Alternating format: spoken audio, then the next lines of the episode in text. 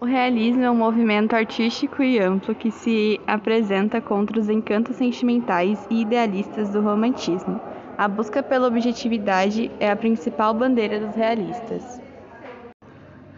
O realismo tem como principais características inversão dos ideais do romantismo, enfoque no homem e no seu cotidiano, crítica social, linguagem simples e objetiva, personagem e ambiente descrito da forma detalhada.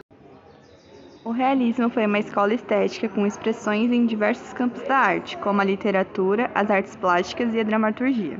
Surgiu na segunda metade do século XIX em oposição à estética do romantismo. Valorizava a objetividade e as situações do cotidiano. Pretendia expor os fatos tais como eles são, sem idealizações. Na literatura, o gênero realista, por excelência, foi a prosa. São grandes nomes do realismo brasileiro Aloysio Azevedo, Raul Pompeia e Machado de Assis. Quando o realismo surgiu no Brasil, em 1881, o país passava por um processo do abolicionismo. Um movimento que tinha surgido na Europa e promoveu o fim da escravidão brasileira em 1888. Na mesma altura, em 1889, ocorre a Proclamação da República. É nesse cenário influenciado pelo positivismo e pelo socialismo que se desenvolvem ao longo dos anos de 1800 que o realismo surge no Brasil. Tudo isso marcou uma transição de uma nação majoritariamente agrícola para uma nação mais industrializada. Dessa forma, a sociedade aristocrática e escravista dava lugar ao capitalismo industrial. Diante dessa situação, artistas da literatura brasileira resolveram propagar as ideias realistas. Na mesma altura, em 1889, ocorre a Proclamação da República.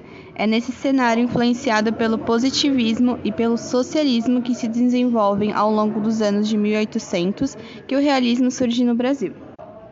Tudo isso marcou uma transição de uma nação majoritariamente agrícola para uma nação mais industrializada. Dessa forma, a sociedade aristocrática e escravista dava lugar ao capitalismo industrial. Diante dessa situação, artistas da literatura brasileira resolveram propagar as ideias realistas. Obras do realismo brasileiro: Memórias Póstumas de Brás Cubas, de Machado de Assis, 1881. Dom Casmurro, de Machado de Assis, em 1899. Quingas Borbas Machado de Assis, 1891. O Ateneu de Raul Pompeia, 1888. Dom Casmurro é o romance mais famoso de Machado de Assis. O possível triângulo amoroso entre Bentinho, Escobar e Capitu fascina leitores e leitoras há mais de um século.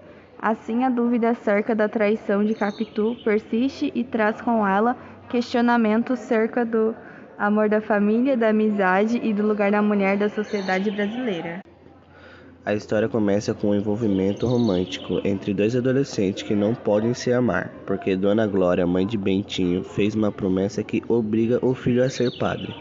Porém, após vencer o obstáculo, Bentinho e Capitu se casam e o realismo se mostra em sua plenitude, pois o antirromantismo é a crítica elite burguesa e se tornam evidentes. Eles são grandes amigos do casal Escobar e Sancha, que tem uma filha cujo nome é Capitolina, em homenagem à esposa de Bentinho. Para diferenciar uma da outra, a menina é chamada carinhosamente de Capituzinha. Quando finalmente Capitu fica grávida e nasce o filho de Bentinho, eles retribuem a homenagem e o batizam o menino com o nome de Ezequiel. Agora parece que Bentinho e Capitu vão ser felizes para sempre, mas então Escobar morre afogado. Durante o velório do amigo, o sofrimento de Capitu faz com que Bentinho pela primeira vez desconfie que a esposa tinha um caso com o seu amigo, Escobar. A partir daí, a vida do casal se torna um inferno, pois a desconfiança de Bentinho acaba com qualquer chance da felicidade. O ciumento Bentinho logo começa a perceber que seu filho Ezequiel se parece bastante com o falecido Escobar. Então ele adquire a certeza de que o menino não é seu filho, mas do defunto e seu desespero é tão grande que, em uma ocasião, ele está prestes a se matar com um café envenenado quando seu filho entra no seu gabinete. Se eu não olhasse para Ezequiel, é provável que eu não estivesse aqui escrevendo esse livro, porque meu primeiro impeto foi correr ao café e bebê-lo. Cheguei a pegar na xícara, mas o pequeno beijava-me a mão como de costume. A vista dele, como um gesto, me deu outro impulso que me custa dizer aqui. Mas vai lá, diga-se tudo. Chame-se-me embora, assassino. Não serei eu que os diga ou contradiga. O meu segundo impulso foi criminoso.